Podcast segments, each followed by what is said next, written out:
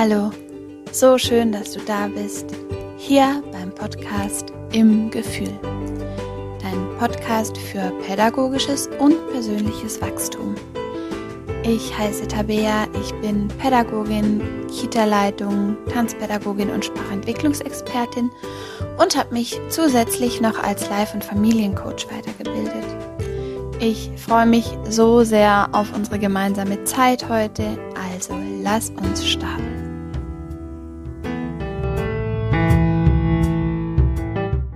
Freue mich jetzt, ähm, ein neues Thema mit dir zu teilen. Und zwar soll es um Resilienz gehen.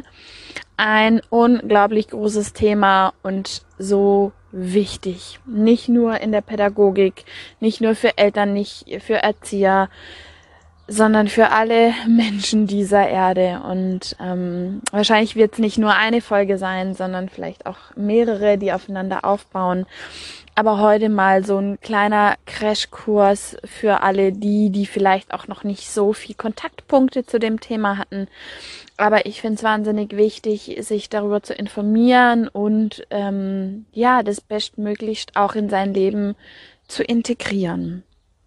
Ich wünsche dir ganz viel Erkenntnis, ganz viele Klickmomente in dieser äh, Folge und freue mich auf die Zeit, die wir miteinander verbringen können. Ganz, ganz viel Spaß.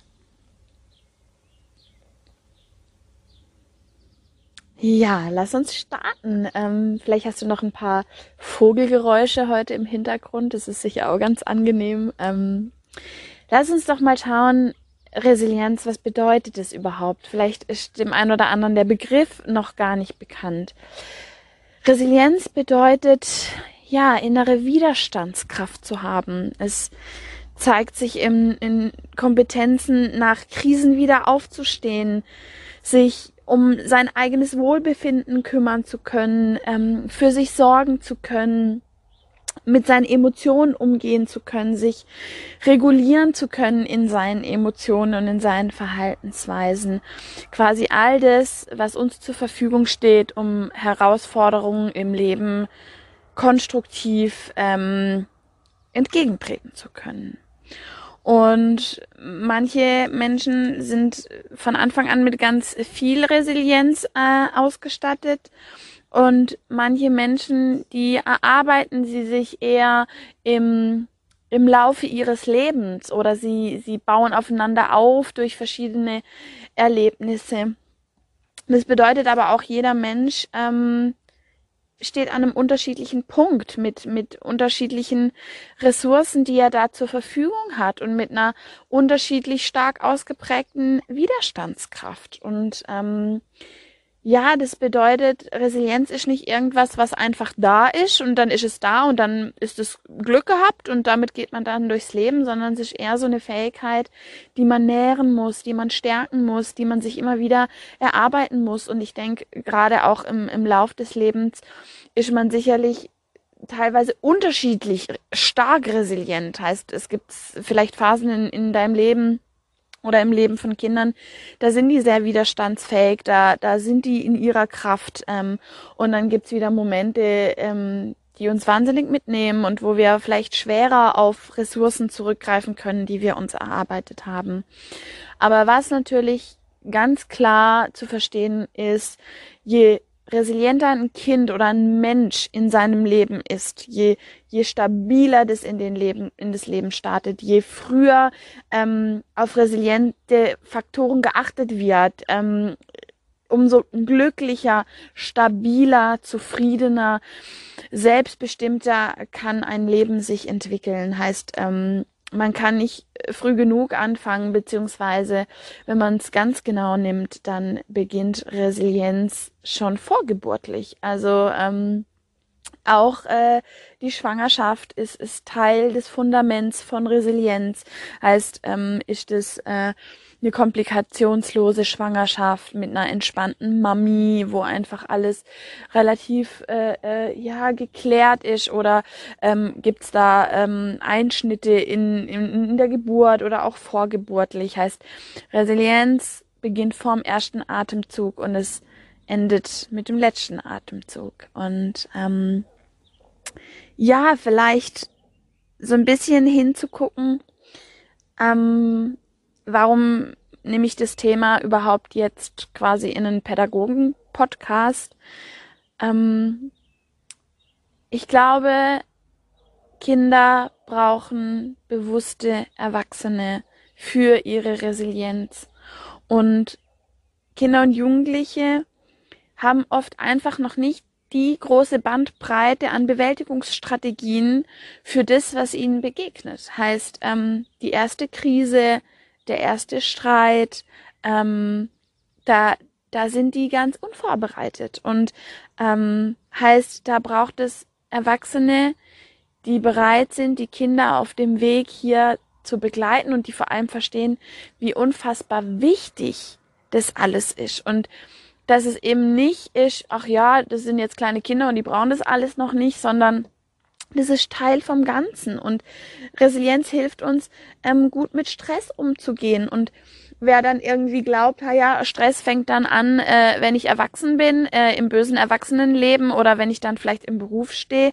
Nee, der hat ziemlich äh, fehlgeschlagen, weil ähm, erstens schon, schon kleine Kinder ähm, sind in der Lage, Stress zu empfinden. Babys können Stress empfinden. Und es gibt auch äh, ganz spannende Studien zum, zum Thema Stress.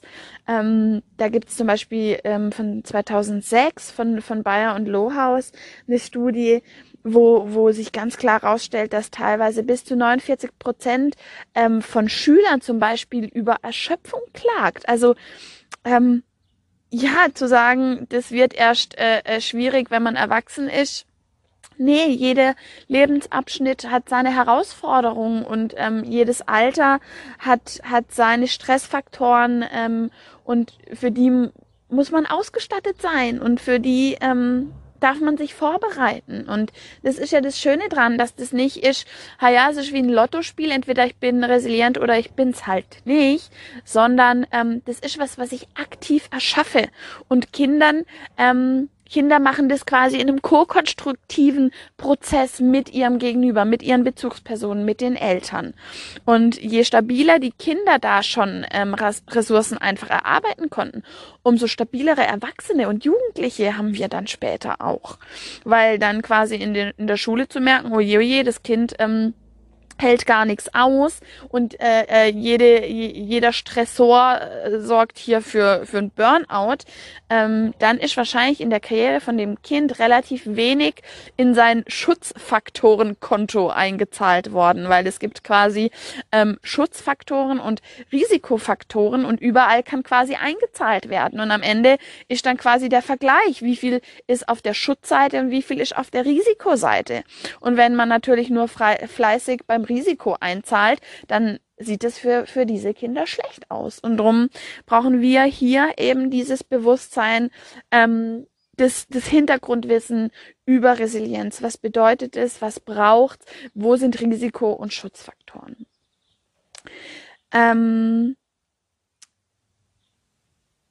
ja, vielleicht so die, die Grundsteine für Resilienz, eben wie, wie, wie erwähnt, ähm, Kinder sind unterschiedlich ausgestattet. Ich finde das nochmal ganz wichtig. Also ähm, ein dreijähriges Kind, was man zum Beispiel jetzt auch im Kindergarten hat oder in der Familie hat, hat nicht den Katalog an Resilienz und das gilt für alle Kinder, sondern das ist was unglaublich ähm, ja unterschiedliches, individuelles und gerade den Kindern, den jungen Kindern, denen fehlt es auch noch an, an Erfahrungen, ähm, die quasi ähm, ja, Verhaltensmuster rausarbeiten heißt, wenn das und das passiert, ähm, dann habe ich die und die Wahlmöglichkeit, darauf zu reagieren. Das kennt man ja auch im Kindergarten.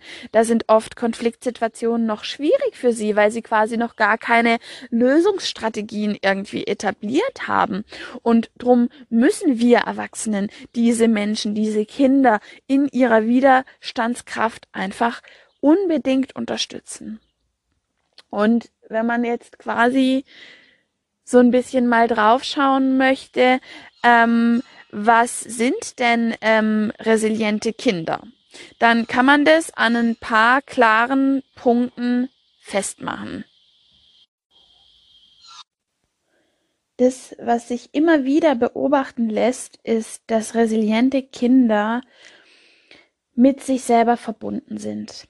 Die spüren sich, die vertrauen in sich, die vertrauen in ihre Gefühle, die stehen zu ihren Empfindungen und haben einfach ganz früh gelernt und, und verstanden, dass, dass Gefühle in Ordnung sind und dass die Gefühle ein Teil von ihnen sind und haben einen Weg gefunden, mit, mit Gefühlsstürmen umzugehen.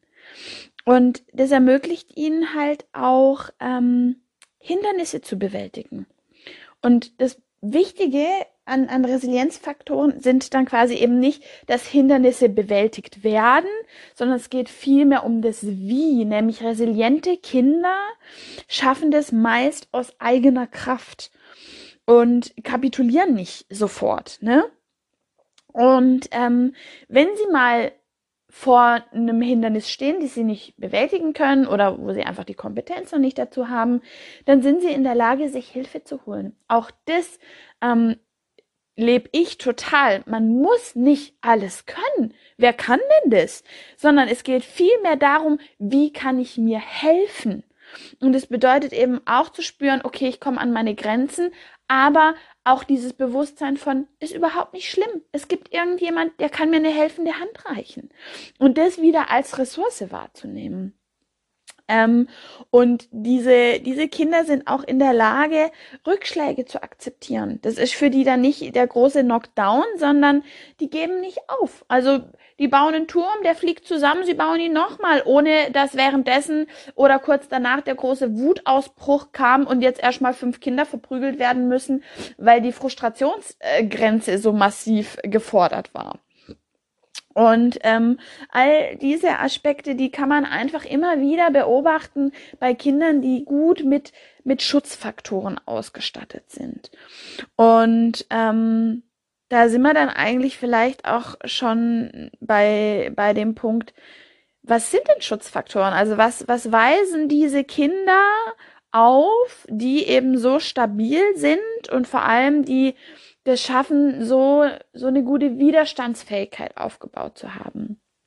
Und ich finde, so, ähm, ja, ein super wichtiger Schutzfaktor ist, wenn Kinder sich ungestört entwickeln dürfen. Das bedeutet nicht unbegleitet, weil jedes Kind braucht in seinen Prozessen das Gegenüber, aber dass es zum zumindest keine Eltern vorfindet, die seine Intuition, ähm, sein, sein Urbewusstsein, das diese Kinder mitbringen, weil sie kommen eigentlich in Vertrauen in diese Welt. Heißt, die haben oft ganz viel Potenzial für Schutzfaktoren, aber dann kommt's Leben und wir Erwachsenen dazwischen und Oftmals produzieren wir auch einige der Risikofaktoren für diese Kinder, weil das Potenzial, resilient zu sein, bringen alle unsere Kinder mit. Und dann ist es quasi unsere Aufgabe, sie in, in, in dieser guten Bedingung zu unterstützen und es gemeinsam mit ihr, ihnen auszubauen. Das fängt natürlich größtenteils dann auch schon beim Thema Bindung an. Wir Menschen möchten und müssen uns binden dürfen. Es ist für uns elementar wichtig für alle Entwicklungsprozesse. Ähm, und das Vertrauen und, und, und die, die Verbundenheit zu einer Bezugsperson ist immer der größte Schutzfaktor für die Kinder. Heißt, was für Bindungsmodelle dürfen sie erleben in in ihren jungen Jahren ähm, werden sie in ein, in ein Familiensystem hineingeboren, ähm, wo eine sichere Bindung herrscht, wo Verlässlichkeit in den Bindungen ist, wo Liebe ist, Vertrauen, Wertschätzung. Ähm, wie ist es dann in den ersten institutionellen Einrichtungen? Ähm, finden Sie dort schnell ähm, ja Bezugspersonen? Wie ist es mit den Erziehern? Ist da ein Vertrauens, eine vertrauensvolle Basis? Fühlen Sie sich da gesehen, gehört, gestärkt? All das sind unerlässliche Schutzfaktoren. Alles andere ist auch wichtig, aber ohne dieses Bindungsthema geht es nicht. Eigentlich in allen Bereichen der Pädagogik und auch der Entwicklung von Kindern. Heißt hier nochmal rieses Shoutout an Bindung. Ähm, Ein weiterer Schutzfaktor ist sicherlich das Gefühl von sozialer Unterstützung. Wir brauchen Peer Groups, wir brauchen Gleichalterige, die Kinder brauchen Verbindung zu anderen Kindern, Austausch mit anderen Kindern, Erlebnisse mit anderen Kindern. Da dann auch quasi das, das Gefühl von Dazugehörigkeit zu erleben, das Gefühl von Rückhalt zu haben, das Erleben von Werten, all das ist so ein großer Anker und ähm, wie quasi der, der Nährboden für eine resiliente Entwicklung. Und dann kann man vielleicht noch zum Abschluss so dieses, ähm, ja, dieses Gefühl von Selbstwirksamkeit, ähm, dass, dass die Kinder an sich und ihre Kompetenzen glauben und äh, vor allem, dass, ähm, ja, ähm, dass, dass wir Erwachsenen in die Kinder vertrauen, an sie glauben, immer einmal mehr an sie glauben wie sie selbst. Und ähm, wenn sie quasi in diesem in dieser Atmosphäre des Getragensein, des Rückhalts, der Zuversicht, wenn sie sich da entwickeln dürfen, dann dann werden sie automatisch widerstandsfähig, ähm, weil das quasi wie die, wie die Einladung da dafür ist. Jetzt haben wir so ein bisschen die eine Medaille angeguckt, ähm, von, von, von den Schutzfaktoren. Und natürlich äh, gibt es sie auch, äh, die sogenannten Risikofaktoren. Ähm, Wustmann hat das ähm, mal definiert gehabt. Ähm, es gibt sicherlich noch viele andere Definitionen, aber Risikofaktoren sind einfach krankheitsbegünstigend und risikoerhöhend. Ähm, was man dazu sagen muss, es kommt immer darauf an, wie vielen Risikofaktoren ist ein Kind oder ein Mensch ausgeliefert. Ein Risikofaktor allein, zum Beispiel ähm, bei einem stabilen Mensch, löst jetzt meistens nicht so eine Katastrophe aus, logischerweise. Heißt hier ist wieder, ähm, wenn in das Schutzkonto viel eingezahlt wurde und jetzt äh, kommt da zwei, drei, vier, fünf Risikofaktoren dazu, kann das immer noch sich die Waage vielleicht halten.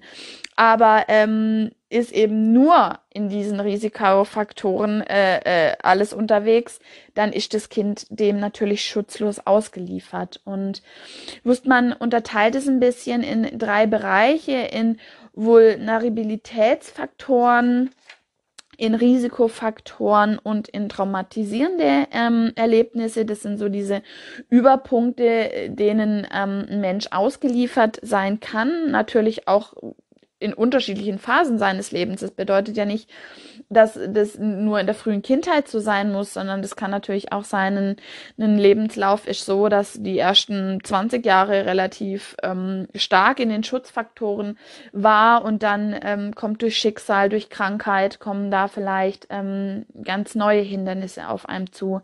Aber auch eben im Hinblick auf so ein ganzes Leben ist es wieder nochmal so, so wichtig quasi, ähm, während den Anfängen, stärkt die Anfänge und je, je stabiler die Kinder schon ähm, unterstützt sind, je mehr sie bei sich ankommen können, je mehr sie Vertrauen ins Leben haben, umso sch weniger schlimm sind diese Erdbeben vielleicht auch im späteren Leben. Vielleicht noch mal ein bisschen zu diesen drei Risikobereichen bei der Vulnerabilität. Ähm, da fängt wie vorhin schon auch erwähnt, auch mit der Geburt an. Heißt, wie war die Geburt, wie war die Schwangerschaft, gab es Geburtskomplikationen, all das. Ähm, ja, diese ersten Momente des Lebens sind irgendwie schon Teil davon. Da gehört aber auch Genetik und Erkrankungen dazu, das Temperament von einem Kind, da ähm, auch absolut, wie sind die Bindungsstrukturen, dass das Kind vorfindet. Äh, man hat ein bisschen rausgefunden, dass geringere kognitive Fähigkeiten zum Risiko ähm, für einen Menschen werden kann, ähm, wie auch zum Beispiel geringe Fähigkeiten einfach zur Selbstregulation. Dann bei den Risikofaktoren, ähm, da ist es quasi eher so ein bisschen die, die äußeren Einflüsse. Ähm, Gerade jetzt davor Genetik und so, das sind ja eher ähm, ja externe Faktoren. Jetzt kommt es eher so auf die Umwelt an. Ähm, was natürlich sich klar herausstellt, ist, äh, Kinder in Armutsverhältnissen sind absolut gefährdet. Ähm, Erkrankungen von Elternteilen sind sehr herausfordernd. Ähm, da gibt es natürlich Unterschiede. Ist es eine körperliche Erkrankung oder eine seelische Erkrankung? Auch eben äh, psychische Beeinträchtigungen von ähm, Bezugspersonen können natürlich schwächend auf, auf die kindliche Entwicklung von Resilienz wirken. Ähm, man hat Zusammenhänge zu niedrigem Bildungsniveau feststellen können, dass Kinder einfach aus bildungsfernen Familien oft ähm, größeren Herausforderungen gestellt sind. Ähm, Trennungen in Familien, heißt, wenn, wenn, wenn die Familien in unsicheren Situationen ähm, ja gerade sind äh, oder es dann zu einer Trennung und zu Alleinerziehung kommt ähm, der Erziehungsstil ist natürlich unglaublich wichtig, heißt, wie ähm, ist die Kind-Eltern-Interaktion, wie wird das Kind da begleitet, wie kindgerecht ist es, wie bedürfnisorientiert ist es, wie bindungsstark ähm, ist dieses Eltern-Kind-Verhältnis. Und ähm, was teilweise natürlich auch ähm, ja herausfordernd ist, ist, wenn das Kind zum Beispiel viele Umzüge erlebt, sich nirgends stationieren kann, nirgends ähm, zur Ruhe kommen kann. Auch solche, ähm, sage ich mal, banaleren Sachen können natürlich ähm, Unruhe in das Leben von so einem Kind bringen. Und dann haben wir natürlich so die letzte Kategorie, diese traumatischen Erlebnisse, ähm, ja, das sind natürlich sicherlich super einschneidende Sachen wie, wie Missbrauch, Misshandlungen, aber auch Schicksalsschläge, heißt äh, äh, Tod oder Verlust von, von engen Bezugspersonen, äh, Kriegserfahrung, Fluchterfahrung. Ähm, ja, das ähm, erschüttert das ganze System und hat natürlich auch unglaublich große Auswirkungen auf die Resilienzfähigkeit und damit auch die Widerstandskraft von einem Kind. Ähm, vielleicht wieder zurück dahin, wie fördert man denn Resilienz in der Pädagogik? Heißt, ähm, Schutzfaktoren, Risikofaktoren, sie gehören beide zum Leben dazu. Ähm, und das ist ähnlich wie bei den Schutzfaktoren in der, bei der Pädagogik. Ähm, first of all, Bindung, Bindung, Bindung, Bindung in der Tiefe, in der Tiefe, in der Tiefe. Ähm, ich bin absolut für Bindung, für Bindungsbrücken, für bindungsstarke ähm, Beziehungen, auch in den Einrichtungen. Ich glaube, Bindung und das damit verbundene Urvertrauen ist die Türe zu allem. Und wenn diese Türe verschlossen ist, dann kommst du da nicht durch. Heißt, first of all, Bindung. Schau, wie kannst du den Kindern das Gefühl von Vertrauen, von gesehen werden, von Verbindung geben. Ähm, sei eine, eine stabile Bezugsperson, sei ansprechbar, anspielbar und halt den Rahmen für dieses Kind. Ähm, dann natürlich ähm, unterstützt das Kind in, in Beziehung zu sich selbst zu kommen durch verschiedene Angebote, ähm, achtsamer Umgang mit Gefühlen, mit sich, mit anderen, da eben auch quasi mit, mit Werten, mit Wertschätzung, mit Unterstützung, ähm, aber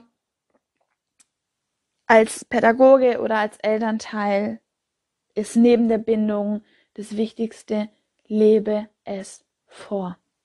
Sei die Dinge. Predige sie nicht, sei sie.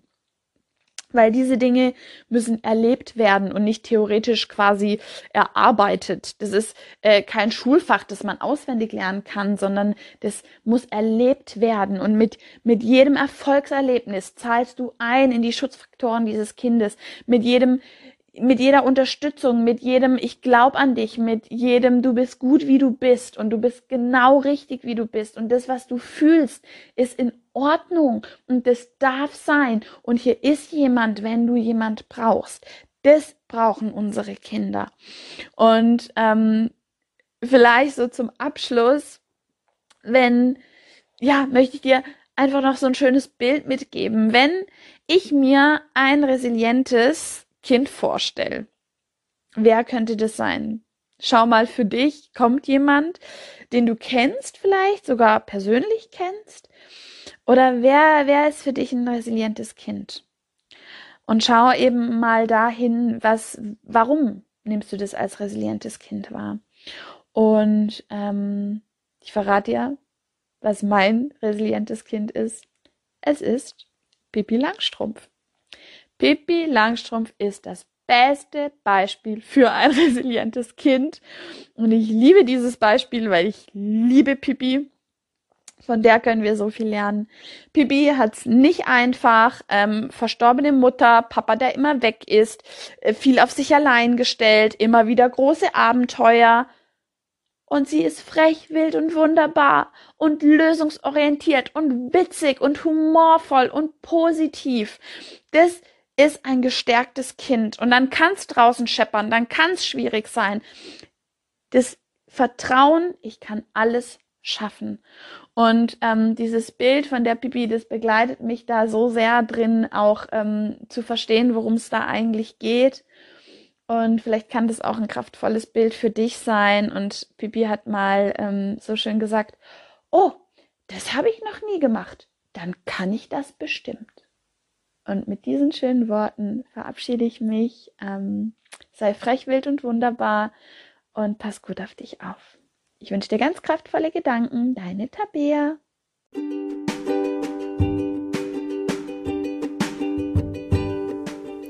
Ich hoffe, du kannst aus der Folge etwas mit in dein Leben nehmen. Ich freue mich, wenn wir uns auf Instagram zusammenfinden unter im-gefühl. Abonniere und like gern den Podcast und begleite ihn auf seinem Weg in die Welt. Ich wünsche dir ganz kraftvolle Gedanken. Bis zum nächsten Mal, deine Tabea.